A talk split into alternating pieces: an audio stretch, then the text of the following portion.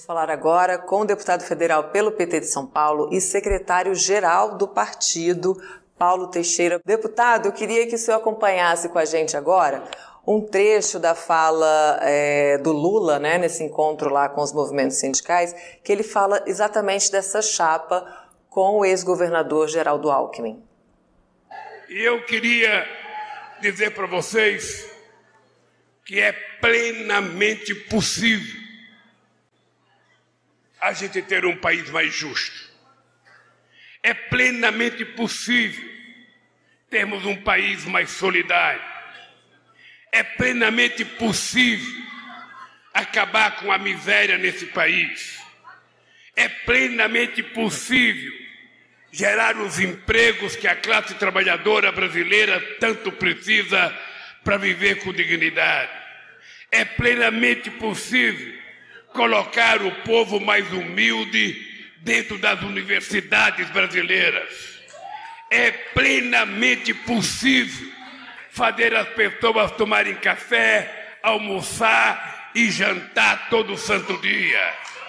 É plenamente possível fazer com que o povo possa usufruir daquilo que são as coisas que ele produz. E é plenamente possível o Lula e o Alckmin fazer uma chapa para reconquistar os direitos do povo trabalhador desse país. A partir dessa fala, eu queria que o senhor avaliasse como foi a reunião do Diretório Nacional do PT, que aprovou, né, que endossou a chapa Lula-Alckmin. Então, Amanda, nós, é, na última reunião do Diretório Nacional do PT, tivemos basicamente, foram três pontos. O primeiro foi a inclusão do tema da violência contra a mulher no Estatuto do PT, né? mas nós tivemos outros dois temas que foram a aprovação da federação no PT, tanto do estatuto quanto do programa. E o estatuto e o programa da federação estão sendo registrados agora de manhã pela Gleisi Hoffmann, nossa presidenta, pela Luciana Santos, que é presidenta do PCdoB, e pelo Pena, que é o presidente do PV. E também aprovamos o programa da federação, e o programa da federação que vai nesta direção, a direção de um Brasil de possibilidades. Não sei se você já sabe, Amanda, como é que se chamará a federação é, que nós estamos registrando nesta manhã. A federação se chamará Federação Brasil Esperança. Isso é, nós queremos que o povo tenha isso que o Lula disse no seu discurso. Ele tenha oportunidades, oportunidade de emprego, de renda, de salário justo, de direito à mobilidade, acessar os, as riquezas que o Brasil dispõe, a universidade, o ensino técnico, né, os bens, uma saúde pública de qualidade, uma educação inovadora e também um sistema de previdência e de direitos trabalhistas adequados. Então, essa é, resumidamente, a proposta da federação é, romper com o neoliberalismo e construir um país de oportunidades, de esperança, um país para todas e todos, como o Lula expressou no seu discurso. E também aprovamos ali, além da federação, a, a candidatura do a coligação antes com o PSB, a coligação com o PSB, nós temos que nos lembrar que o PSB não esteve conosco em 14, teve um candidato próprio, que faleceu, Eduardo Campos, depois foi substituído pela Marina Silva. Em 18, eles não nos apoiaram, eles ficaram neutros. Uma parte do PSB nos apoiou, principalmente no Nordeste. E agora em 22 o PSB passa a nos apoiar formalmente, o que é muito bom. E além do apoio, eles ofereceram como candidato a vice o Geraldo Alckmin. Né? E, evidentemente, o Geraldo Alckmin é o nosso candidato a vice Em que contexto? O contexto de uma, um risco muito é, grave de um golpe. Né? O, o, o Bolsonaro ele anunciou já que ele não aceitará os resultados da eleição. Ele não aceitará não só os resultados da eleição, como ele não aceitará transmitir o cargo.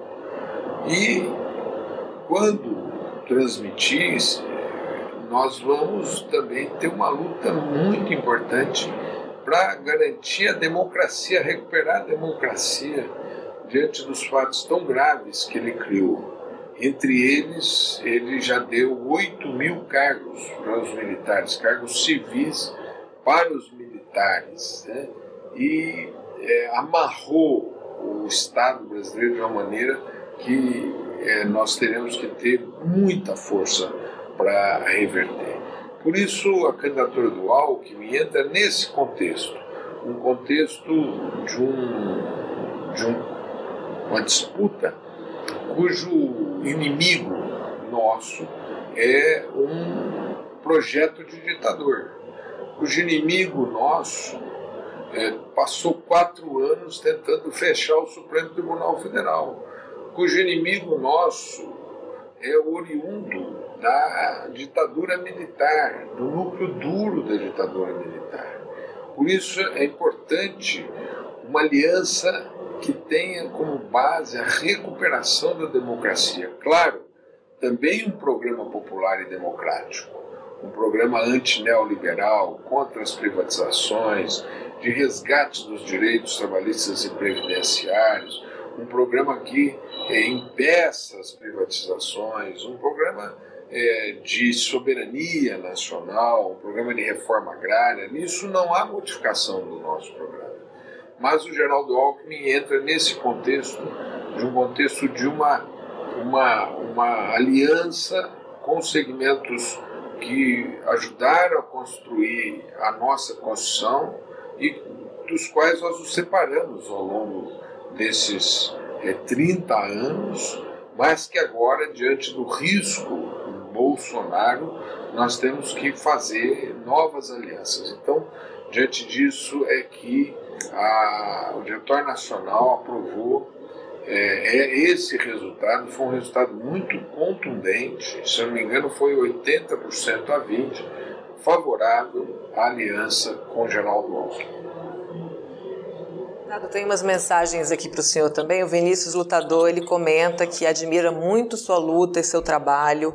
O João Pedro de Oliveira Mercedes diz: Bom dia, meu amigo deputado Paulo Teixeira. Eu amo muito você e tenho orgulho de ser seu amigo. Fiquei muito feliz quando você falou sobre mim na Câmara dos Deputados. Obrigado de coração, estamos juntos. O José Francisco Gomes também, que deseja saúde e paz ao companheiro Paulo Teixeira. A gente falando de aliança, né, deputado, aqui. É, o, o, PT também tem se manifestado muito contra as campanhas ilegais e difamatórias contra o presidente Lula, principalmente nas redes, né? E agora também nas ruas, em outdoor, promovidas pelo bolsonarismo. É, e os, a gente assiste também o registro, né, de tanto de ameaças quanto de atentados, de fato, a parlamentares do partido. Como é que o senhor vê esse cenário de violência política neste ano de 2022? É grave, é grave. Esse governo, ele estimula a violência, ele estimula o uso de armas, ele estimula a aquisição de munições. Né? Teve os CACs, que são clubes de tiro, né? É, esses CAC, é, o CAC é Clube de Atiradores e Colecionadores. Né? Eles puseram é, no alvo a cara do Lula, estimulando assim a violência nessas eleições. Agora, diante daquela fala que o Lula fez, por conta de uma pandemia em que as pessoas não estavam entrando no Congresso Nacional, nem os parlamentares estavam indo para o Congresso Nacional, poucos foram, eu fui esse tempo todo. É, diante desse fato, é, o Lula falou que precisava pressionar os parlamentares, botar uma faixa na frente da Casa dos Parlamentares o que, que eles fizeram? Eles mostraram inúmeras armas para nós. Né?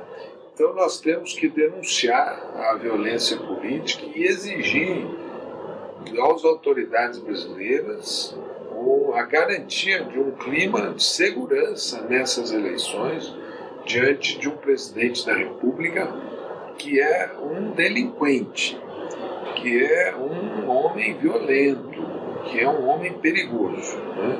Então, é, nós temos que, que, denunciar a violência política e exigir garantias é, de segurança para a realização da campanha.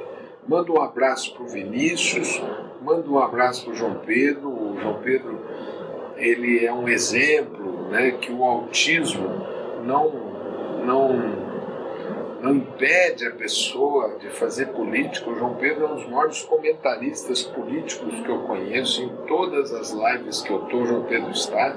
E realmente, outro dia eu comentei sobre ele lá no Congresso Nacional. E também agradecer uh, o desejo de saúde que o José Francisco me fez. E aí o, o, o Bolsonaro com essa campanha violenta, difamatória, mas ele gosta muito também da bandeira da corrupção, né? Porque ele jura que não existe corrupção no governo dele. Olha esse número aqui, deputado. O acesso negado a informações sobre a presidência da República por sigilo aumentou 663% no governo Bolsonaro. E esse dado é do painel de acesso à informação mantido pela Controladoria Geral da União. É, eu queria saber como é que está a movimentação na, na Câmara para frear esses abusos, né? Tentar frear esses abusos do Bolsonaro, porque são 100 anos de sigilo decretado. Olha, em primeiro lugar, a família Bolsonaro enriqueceu violentamente. Compra de mansões, mansões caríssimas, que num salário de um presidente da República, tampouco um salário de senador, de deputado federal, permite a compra de imóveis tão caros. Toda a denúncia em relação ao vínculo deles com o crime organizado no Rio de Janeiro, com o, os milicianos, com o escritório do crime, né? Recentemente, a namorada do Adriano, que era o presidente do escritório do crime, disse que eles ofereceram um cargo no Palácio do Planalto em compensação pela morte do Adriano. Também, agora, no MEC, um pastor intermediando recursos repasse de recursos do MEC para prefeituras, esse pastor é, cobrando em barras de ouro. E esse pastor, ele disse, né, o então ministro Milton Ribeiro disse que quem indicou esses pastores foi o presidente da República, o que me, me, me indica que eles estavam comprando apoio político de igrejas, né? comprando apoio eleitoral de igrejas. Compra superfaturada de ônibus. Então a corrupção espalhou por dentro desse governo. Não é? E por que, que é difícil puni-lo por isso? Por conta que eles nomearam o Procurador-Geral da República e também compraram uma maioria congressual com orçamento secreto. Por isso a dificuldade de é, puni-lo. Agora, nós estamos fazendo todo tipo de, de fiscalização. A primeira, nós já temos mais de 110 pedidos de impeachment e também nós estamos fazendo obstrução para a realização de sessões presenciais porque nós não aceitamos mais as sessões virtuais, é, para que nas sessões presenciais nós possamos denunciar à sociedade brasileira essa corrupção que graça nesse governo é, desse capitão miliciano. Né? É, e essa semana nós conseguimos, essa semana vamos ter sessões presenciais no Congresso Nacional. Davizinho manda um grande abraço para o senhor, deputado Ameirilândia. Davizinho. É porque o pessoal bota aqui o nome, né, que usa nas redes, é, é o Davizinho, deve ser Davi também o nome dele. A Meirilandes faz aqui um alerta, deputado, é, sobre as ameaças, né, que deputados, o presidente Lula e todos nós queremos fazer campanhas nas ruas e votar nas eleições. Ela aqui alerta para que as pessoas se cuidem. A Giovana deixa aqui um abraço para o senhor também, grande parlamentar brasileiro. O Alexandre Silva faz um comentário aqui que ver o, o, senhor enquadrando o Braga Neto na Câmara foi motivo de orgulho. Parabéns, deputado. E várias saudações aqui também, parabenizando a luta. O Agora, só sou, gente, só, só sou. Também diz que é um excelente combatente no fronte da luta pelo retorno da democracia é, em tempos sombrios e que estamos vivendo agora. Até agora só tem dado bola dentro. Todo mundo aqui dando um alô para você e também parabenizando a luta. Deputado, agradeço muito a sua participação no Jornal PT Brasil de hoje. Eu quero também mandar um abraço para o Davizinho, para a Meirilândia, para o Alexandre Silva, para o Sossou, para a Giovana, para você, Amanda. E dizer para os petistas, continuem firmes, vamos formar os comitês populares de luta, vamos formar nos bairros, ou no WhatsApp, ou entre os amigos, ou na família, os comitês populares de luta. Não vamos aceitar provocação. Né? Provocação de gente violenta não nos serve de nada. Né? Mas vamos levar a campanha do Lula e vamos ganhar e ganhar de muito. Vamos eleger o Lula, aqui em São Paulo o Haddad, vamos eleger uma boa bancada de deputados federais e estaduais e senadores, senadoras, deputadas, deputados, para que nós tenhamos né, condição de mudar o Brasil, que é o que nós estamos precisando. O povo brasileiro está vivendo um sufoco que há muito não se via. As duas primeiras décadas desse século nós achamos já tínhamos superado o tema da fome e o tema da fome voltou para a sociedade brasileira. Então, um abraço apertado de quebrar os ossos dessa militância maravilhosa e o nosso ânimo para que a gente possa fazer uma bela campanha, ganhar as eleições e mudar o Brasil. Obrigada, deputado. Um ótimo dia, boa semana. Obrigado, Amanda e toda a produção da, do nosso jornal do PT, TVPT.